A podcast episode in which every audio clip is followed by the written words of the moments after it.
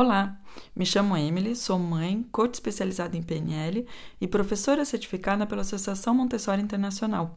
Você está ouvindo o Café Montessori, um podcast para mães, pais educadores que querem viver melhor com as crianças. Na semana passada, nós falamos da independência e, e, e deste, é, desse fator tão importante na psicopedagogia Montessori.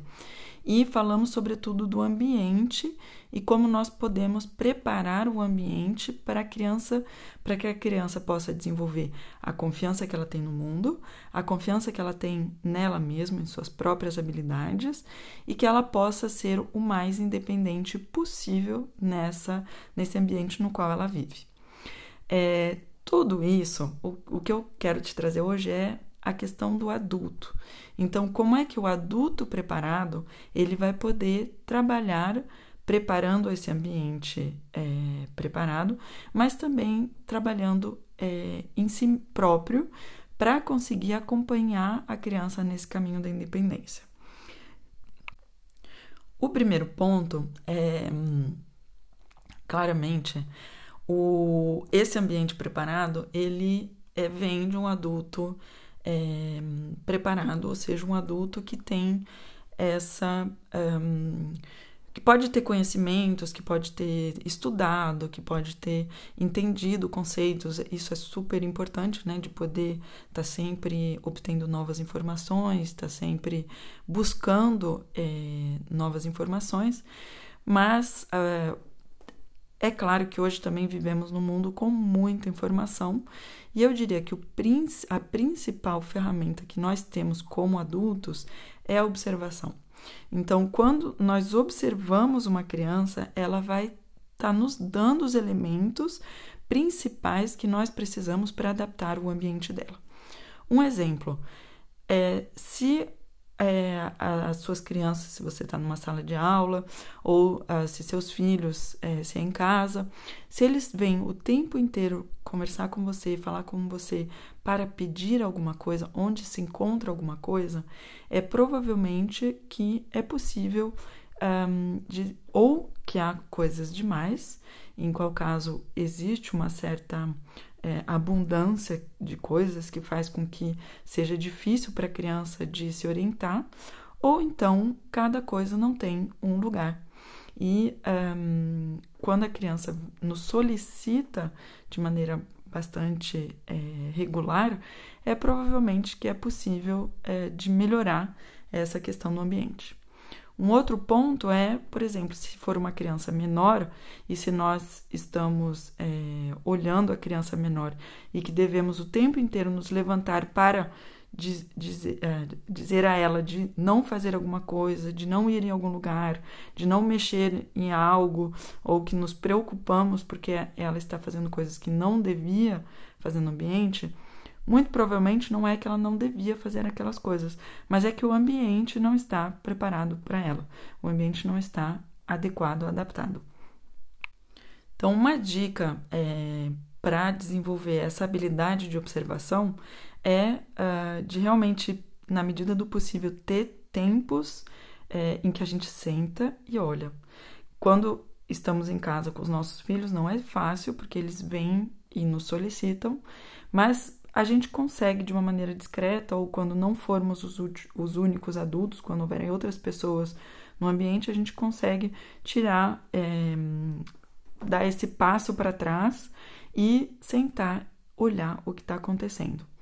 Uma dica bem prática é pegar uma folha A4, colocar três colunas, uma primeira pequenininha em que a gente coloca o horário, a data e o horário e uma coluna bem larga, que faz a maior parte da folha, onde anotamos nossas observações fatuais, ou seja, o que que fatualmente estamos vendo.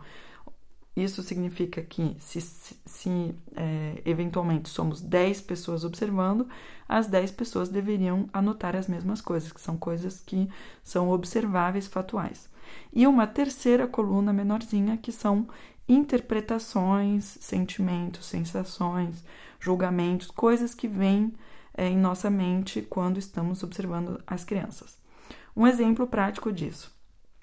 É, vamos supor que é um sábado, são 9 horas da manhã. Então, eu peguei minha folha, coloquei 9 horas da manhã, é, sábado, dia, sei lá, 4 de setembro. E o que, que eu vejo? É, minha filha está é, brincando com uh, um puzzle, com, com cubos. Um, 9 horas e 10 minutos. Minha filha, uh, o nome dela, está brincando uh, com cubos uh, e adicionou um outro brinquedo de tal maneira. 9 e 15. É, a criança lançou o cubo pela sala e este foi aterrizar no vaso de plantas. Então, é uma observação e aí vem a última coluna: emoção, julgamento. Eu acho que ela, é, ela está, ela se irritou pelo fato de não conseguir colocar os cubos, por exemplo ou um, eu acho que ela está experimentando para ver a lei da uh, gravidade. Então essa ferramenta da observação é algo que é que vem com o tempo, é um pouco como um exercício físico. Ele vai é, se um, vai se aperfeiçoando à medida da prática, mas é a principal ferramenta que nós temos como adultos para observar, para acompanhar as crianças no desenvolvimento delas. Então, a primeira é a observação, o conhecimento, que já citamos. A terceira, que é um dos realmente dos pilares da pedagogia junto com a observação, que é a confiança que a criança tem as chaves do seu próprio desenvolvimento. Maria Montessori dizia, inclusive, que a preparação do adulto é, que vai estar com crianças é uma preparação espiritual, porque ele desenvolve essa, essa crença, essa, um, essa confiança íntima de que a criança tem as chaves do seu próprio desenvolvimento, que ela vai, ela, ela vai conseguir se desenvolver com o ambiente adaptado e com o nosso apoio. Mas é ela que vai ditar o ritmo e é ela que um, tem os segredos é, do desenvolvimento dela.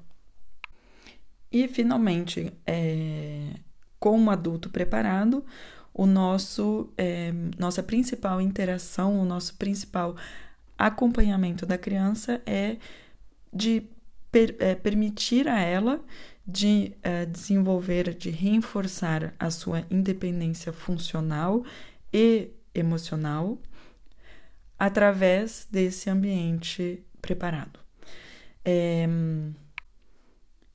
e eu queria inclusive adicionar que na noção de independência, a Maria Montessori, é um, a, a psicopedagogia Montessori, um, o princípio fundamental é uma educação para a vida, uma educação para a paz.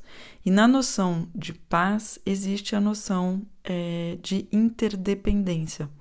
Então, a independência, esse caminho da independência que a criança vai seguir, na verdade, vai prepará-la para que ela entenda qual que é uma outra palavra montessoriana que é taxa cósmica, ou seja, que é o, o que o que que nós viemos contribuir, o que que cada um veio contribuir a algo maior, à sociedade, à, sua comunidade.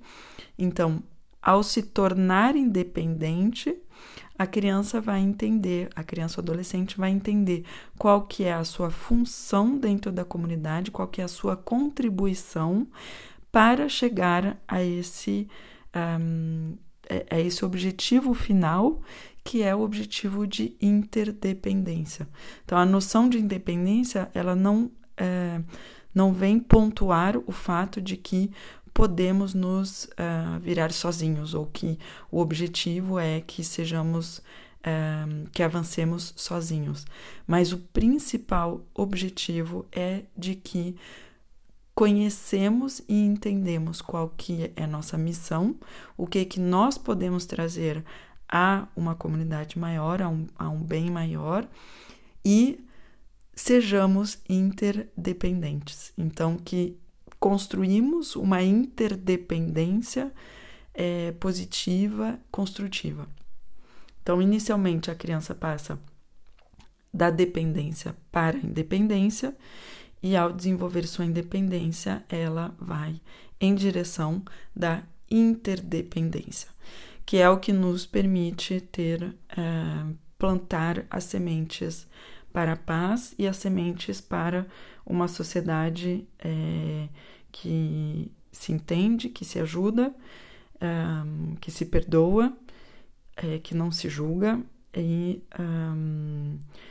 que consegue ir além das dificuldades de qualquer comunidade e avança em, em direção da contribuição de cada um para um bem maior.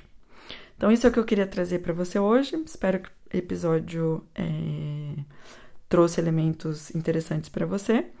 Uh, se você gostou, não hesite em nos deixar seu comentário, em compartilhar com a família, com amigos, amigas.